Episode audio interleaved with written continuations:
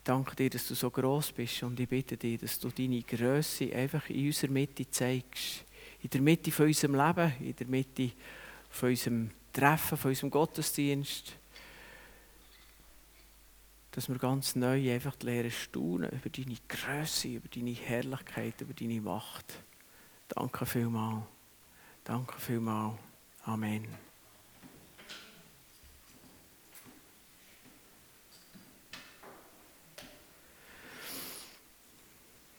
Wir feiern heute den 1. August. Vielleicht nicht mit so viel Feuer wie sonst.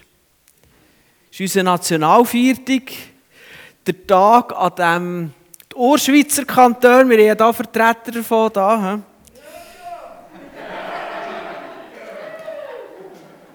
äh, wo sie sich gegen die Unterdrückung zusammengeschlossen haben und wir sind nachher auch noch hinten nachgekommen.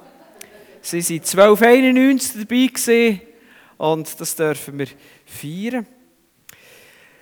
Ich habe Freude. Vor vier Wochen war der Bob Stetz aus den USA da und das war genau ihr Nationalviertag damals. Er hat es dann erwähnt, ich habe es gar nicht gecheckt, als ich mit ihm den Termin abgemacht habe. Und die haben ja ganz ähnlich 1778 äh, 76 ist das am 4. Juli eben, das ist ihr Nationalviertag, haben die Gründer der heutigen USA ihre Unabhängigkeit erklärt von den Staaten, wo sie herkommen, aber vor allem der Machtstaat war dort äh, Großbritannien, England, der englische König. Und sie haben ihre Unabhängigkeit erklärt. Und da haben sie die sogenannte Unabhängigkeitserklärung. Das ist ein wichtiges Dokument. Das findet man im Internet. Man findet sogar äh, in der deutschen Übersetzung. Und ich möchte einen Satz daraus lesen, der ziemlich am Anfang steht. Dort heißt es, Folgende Wahrheiten erachten wir als selbstverständlich, dass alle Menschen gleich geschaffen sind, dass sie von ihrem Schöpfer mit gewissen unveräußerlichen Rechten ausgestattet sind, dass dazu Leben, Freiheit und das Streben nach Glück gehören.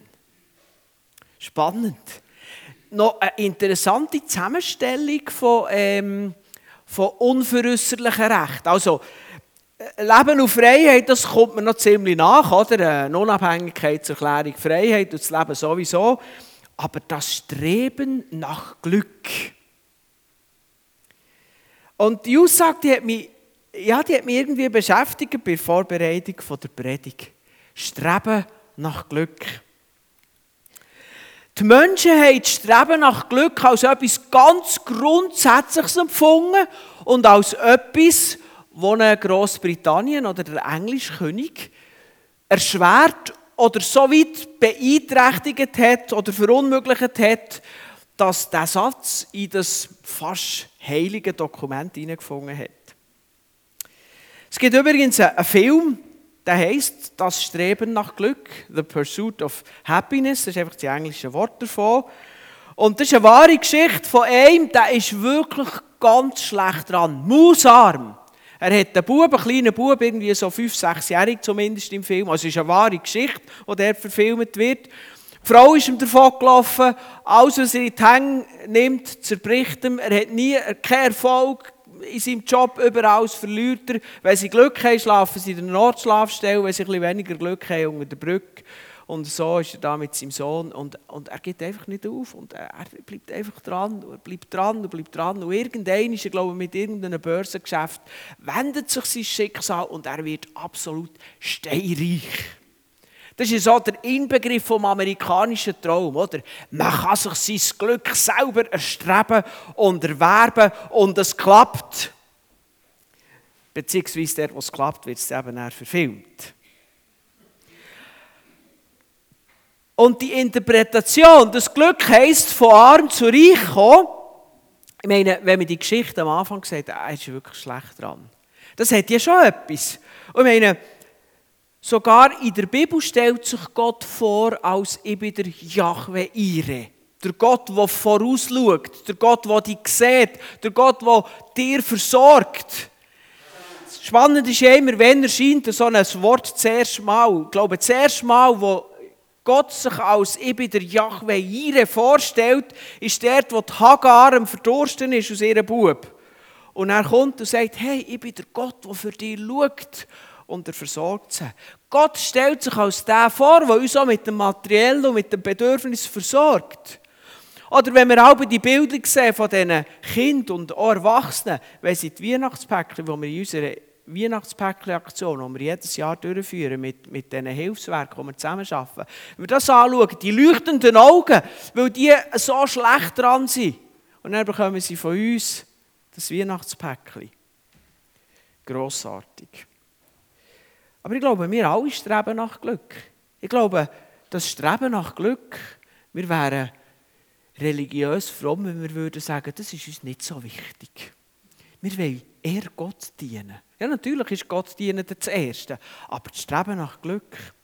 Die Frage ist für mich mehr, wie machen wir es? Eben, der hat The Pursuit of Happiness geht es darum, dass der Millionär geworden ist, Multimillionär.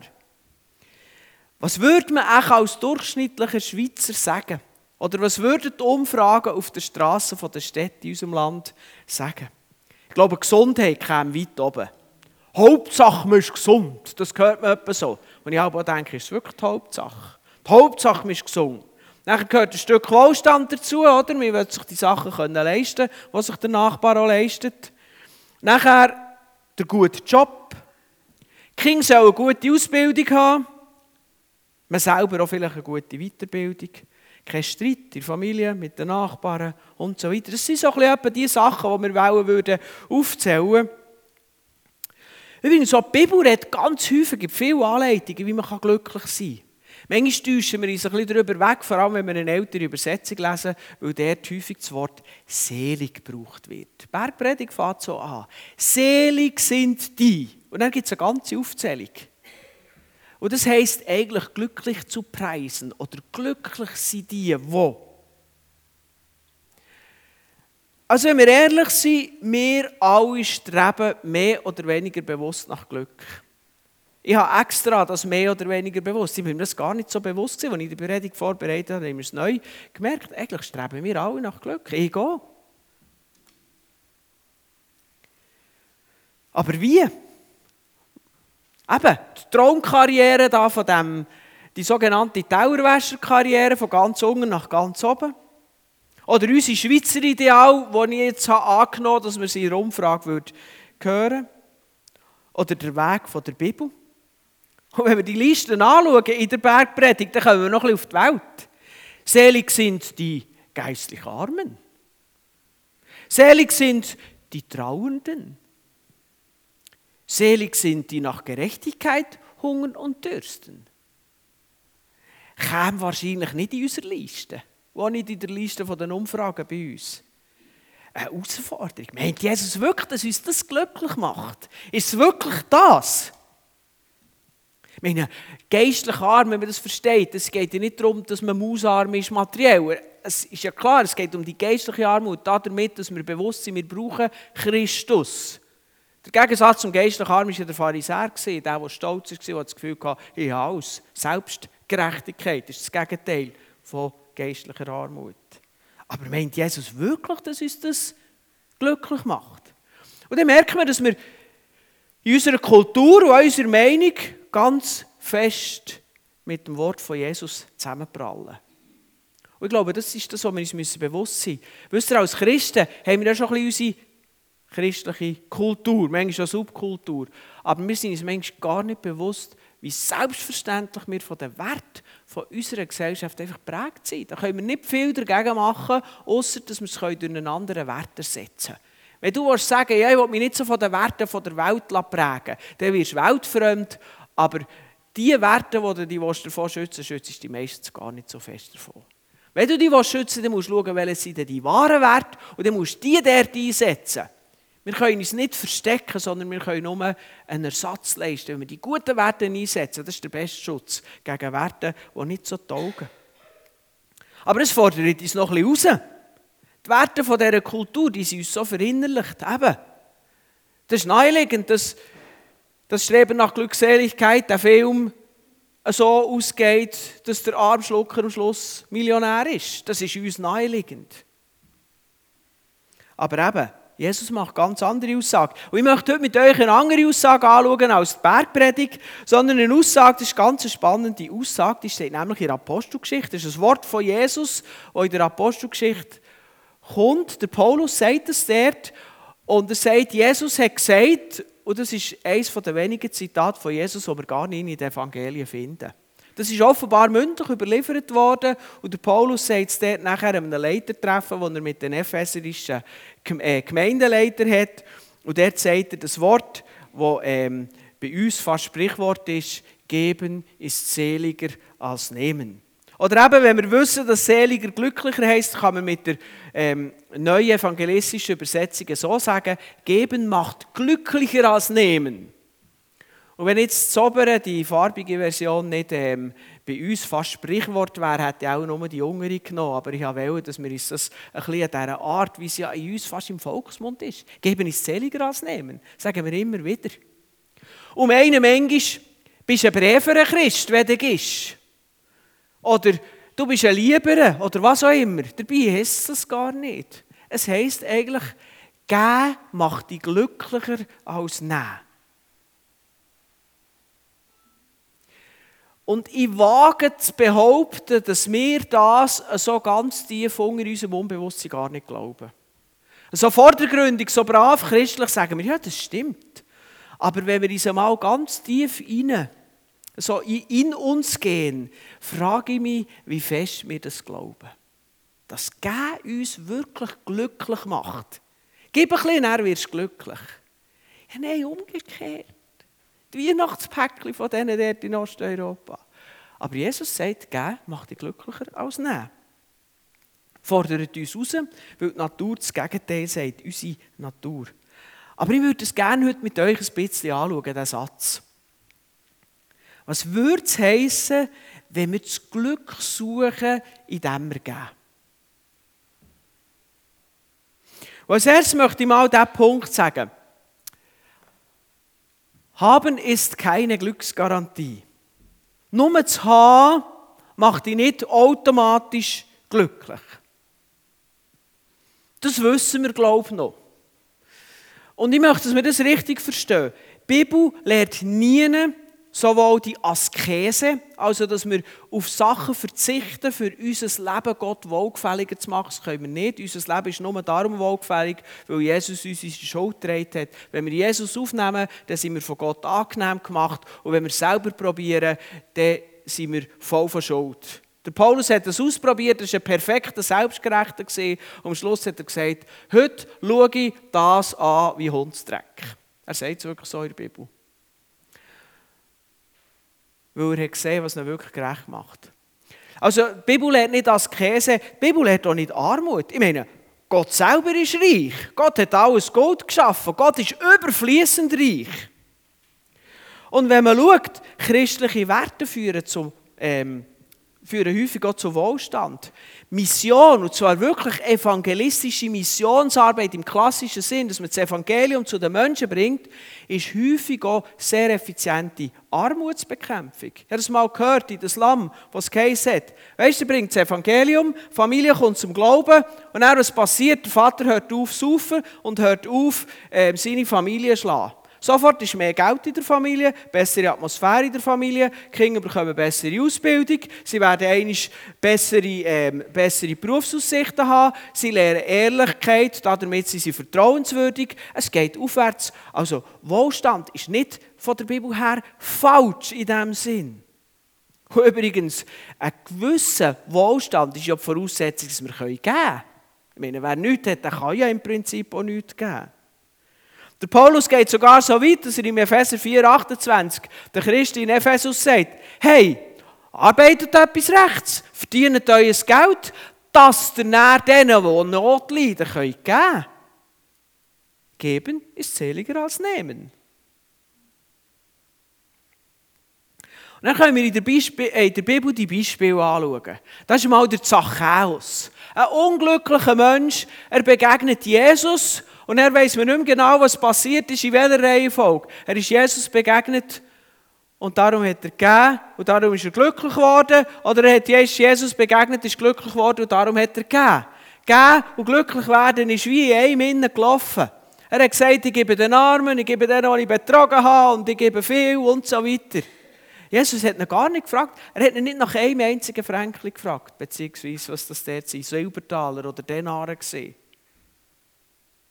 Oder der Matthäus, Bombenjob gehabt, was der Lohn betroffen hat. Jesus sagt, komm, folg mir nach. Und er lässt sein Zeug liegen und folgt ihm nach. Ist nie mehr zurück in seine gute Anstellung. Finanziell völligen Rückschritt gemacht. Aber er hat das Glück nicht mehr austauscht gegenüber das, was er vorher hatte. Und das gegenteilige Beispiel, der reiche junge Mann, der zu Jesus kommt und mit ihm so eine theologische Diskussion führt. Und Jesus ihm sagt, weißt du, was dir wirklich hilft, soll dir mal etwas sagen, verkauf es, dann hast du und folg mir nachher. Und dann entscheidet sich gegen das Glück und für den Reichtum. An diesen drei Beispielen sehen wir, Ha und Glück hängen nur sehr beschränkt miteinander zusammen. Und ich meine, das erleben wir ja in unserem Alltag. Wir können schon nur Klatschhefte durchschauen. Viele total Reiche, die in Klatschhefte kommen, die total unglücklich sind. Und viele, die nicht viel haben, aber sie sind einfach glücklich.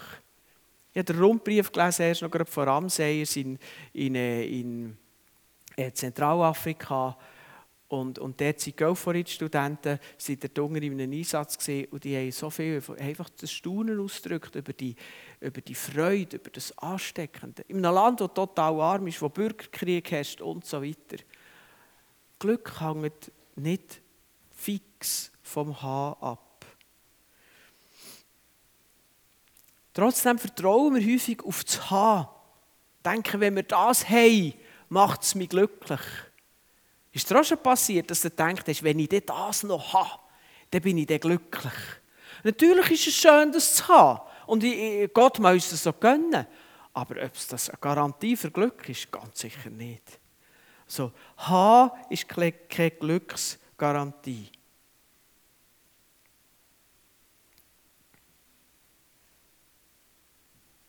Gilt übrigens auch für andere Sachen. Zeit geben ist etwas, was wir bei uns sehr ungern machen. Habt ihr schon gemerkt, ich habe keine Zeit, das ist fast zu einem Inbegriff von Identität geworden. Stell dir vor, du hättest Zeit. Das würde ja bedeuten, dass das, was du machst, gar nicht wichtig ist. Dann kann man auf dich verzichten, wenn du Zeit hast. Keine Zeit zu haben, ist in unserer Kultur ziemlich fest eingeprägt, gleichbedeutend mit «du bist wichtig». Und das ist ein Problem in diesem Sinn. Aber auch dort sagt Jesus, geben ist seliger als nehmen. Keine Zeit haben und dich wichtig zu fühlen und deine Identität darauf zu bauen, auf deine wahnsinns wichtige ähm, Position, macht dich nicht glücklich. Zeit haben macht dich glücklich. Übrigens, wenn du das Gefühl hast, du hast keine Zeit, dann rate ich dir einmal einen Besuch auf dem Friedhof. Dort sind ganz viele Leute, die das Gefühl hatten, ohne sie würde es nicht gehen. Gib Zeit, wo du erlebst, dass ähm, Gehen seliger macht als Nehmen. Das ist das Erste. Haben allein ist keine Glücksgarantie.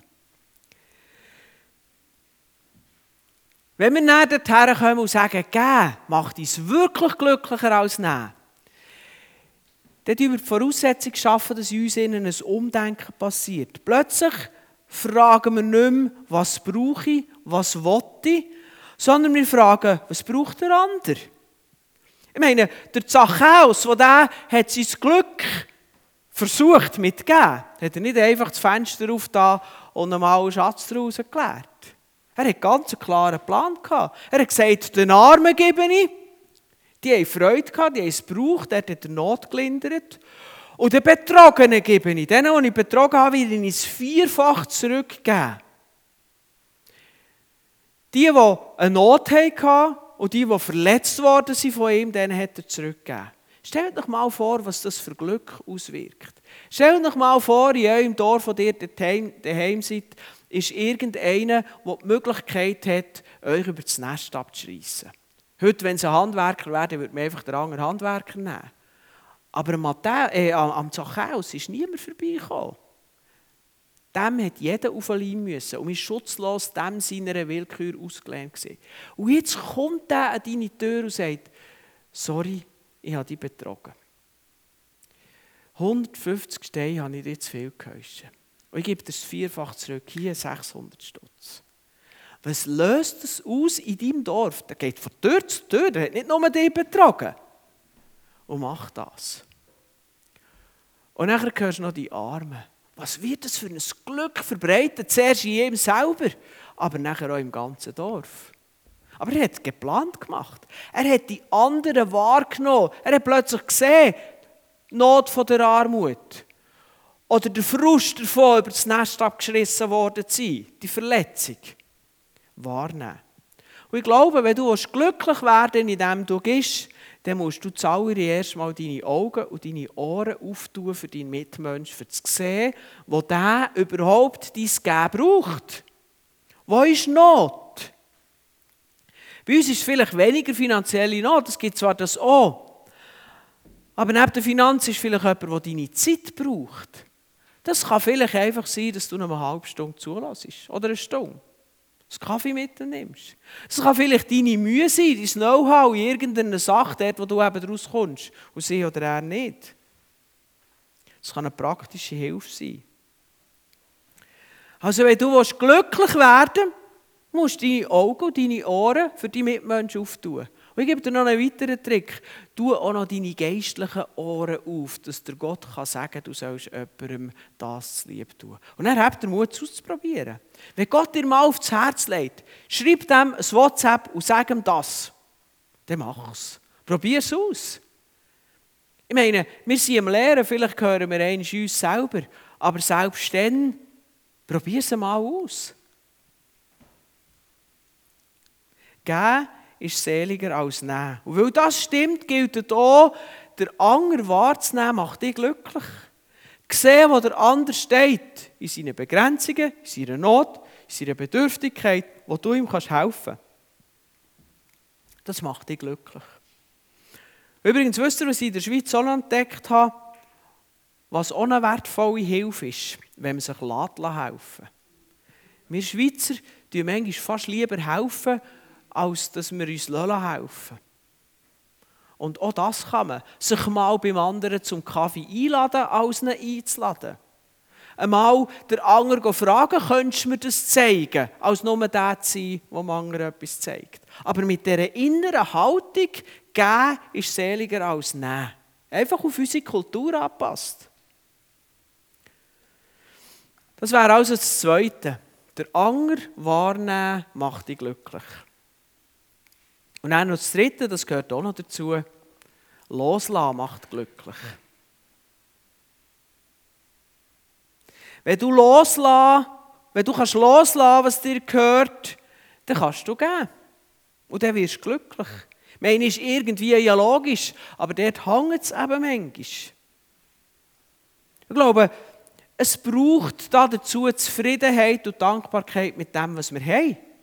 Irgendwie müssen wir verstehen, dass alles, was wir haben, letztlich von Gott gekommen ist.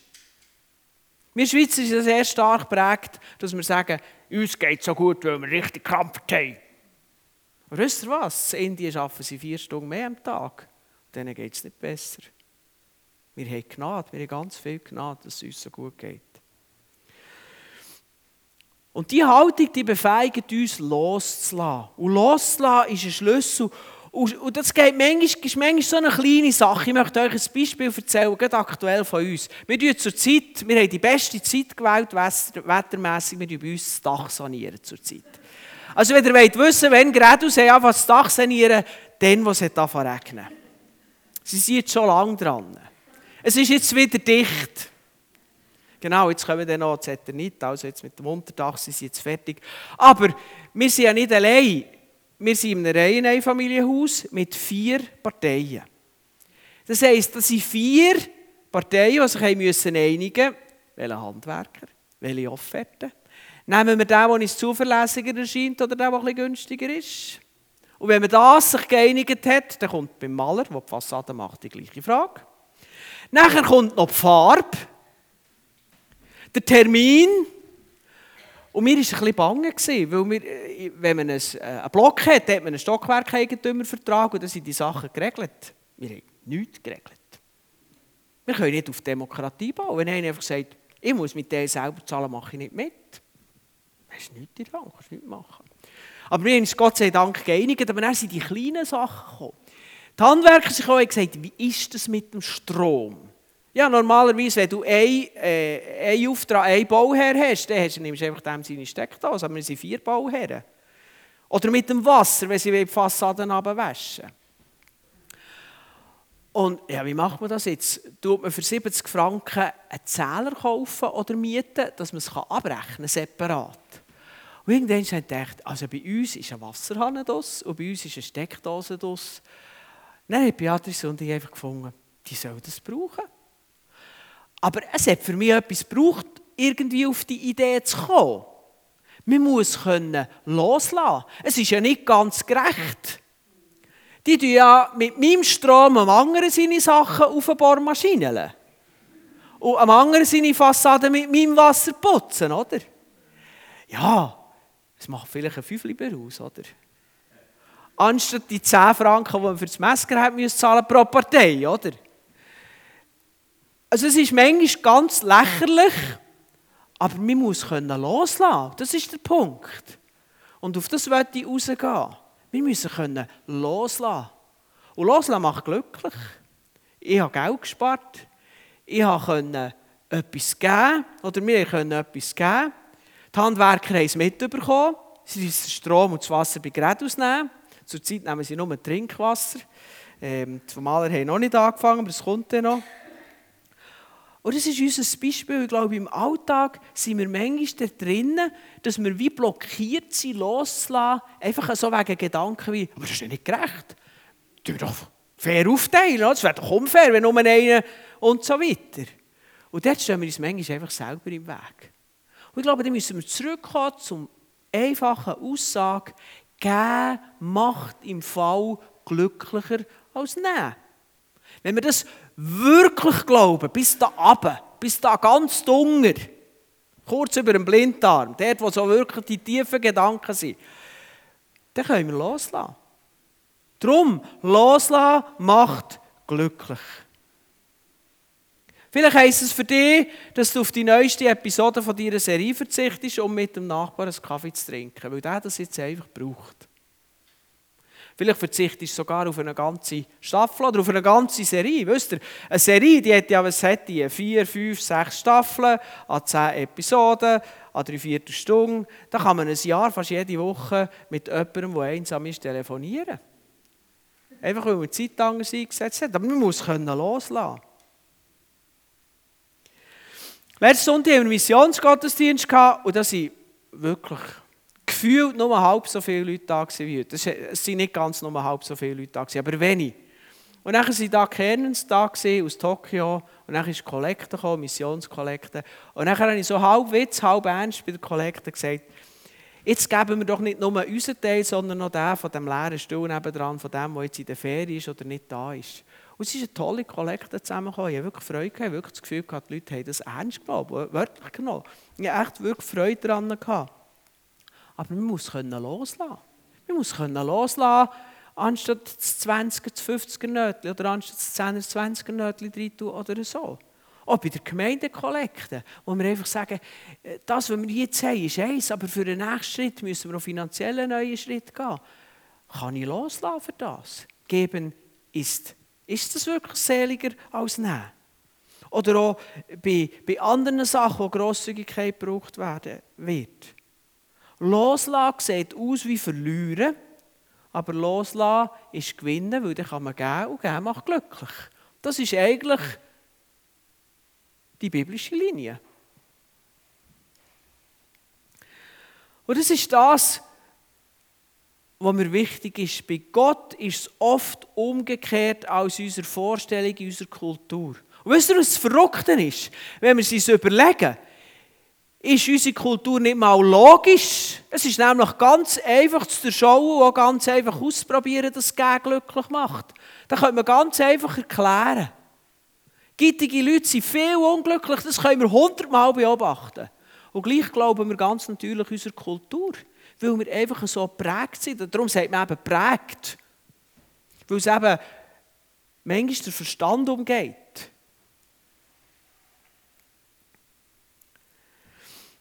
Und ich glaube, was uns noch hilft, ist, wenn wir uns eben bewusst sind, dass alles, was wir haben, von Gott kommt. Alles, was du hast, ist ein Geschenk von Gott. Inklusive deine Gesundheit, deine Arbeitskraft, deine Anstellung, das, was du auf dem Konto hast, hast deine Zeit. Dass du so viele Jahre hast. Unser ehemaliger Nachbar, ist, als er so alt war, wie ich jetzt bin, schon vier Jahre tot gewesen, beziehungsweise. Ich habe daran gedacht, als ich sein Alter hatte, als seine Frau ist übergekommen ist, heute nicht mehr aufgestanden. Den Herzschlag gehabt. Meine Zeit ist ein Geschenk von Gott. Meine Finanzen, alles ein Geschenk von Gott. Und wenn wir das einmal wirklich verstehen, dann merken wir, dass wir nicht haben, weil wir nicht loslassen, weil wir behalten, sondern dass wir haben, weil wir begnadigt sind. Und dann können wir plötzlich viel leichter geben. Dann können wir sagen, ja, das, was ich gebe, habe ich auch bekommen. Und das, was ich gebe, habe ich von einem bekommen, der so vertrauenswürdig ist, dass er mir immer wieder wird geben. Und letztlich stehen wir nachher irgendein einfach von dieser Frage, geben ist seliger als nehmen, glaube ich das? Glaubst du das? Nicht oberflächlich als Glaubensbekenntnis, die Hunger in deinem Herz.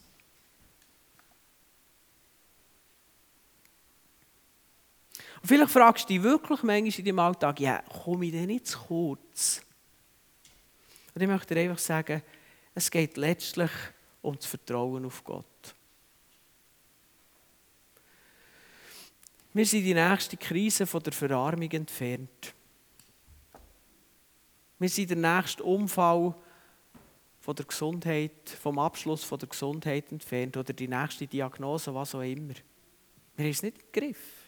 Mit allem vorsichtig sein, mit allem gitzig sein, mit allem nicht geben, es überhaupt nicht im Griff. Aber wenn wir auf Gott vertrauen, dann ist das die Antwort auf deine Frage, ob du nicht zu kurz kommst, wenn du gehst.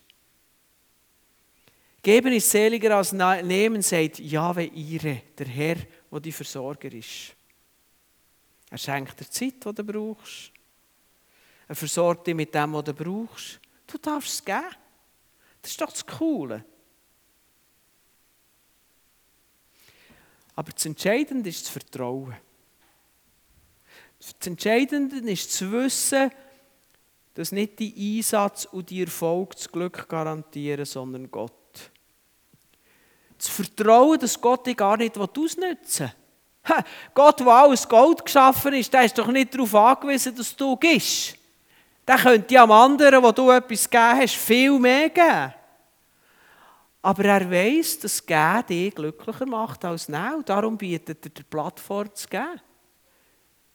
Wir müssen das lernen, so zu sehen. Das tut unserem Denken, unserem Herz noch ein bisschen widersprechen. Aber ich glaube, wenn wir anfangen, so zu denken, und anfangen wirklich glauben, geben macht uns glücklicher als nehmen. Dann kommen wir weiter. Wisst ihr, was das Grosse ist, wenn wir so anfangen, auf Gott vertrauen, von ihm empfangen und weitergeben? Dann werden wir nämlich frei.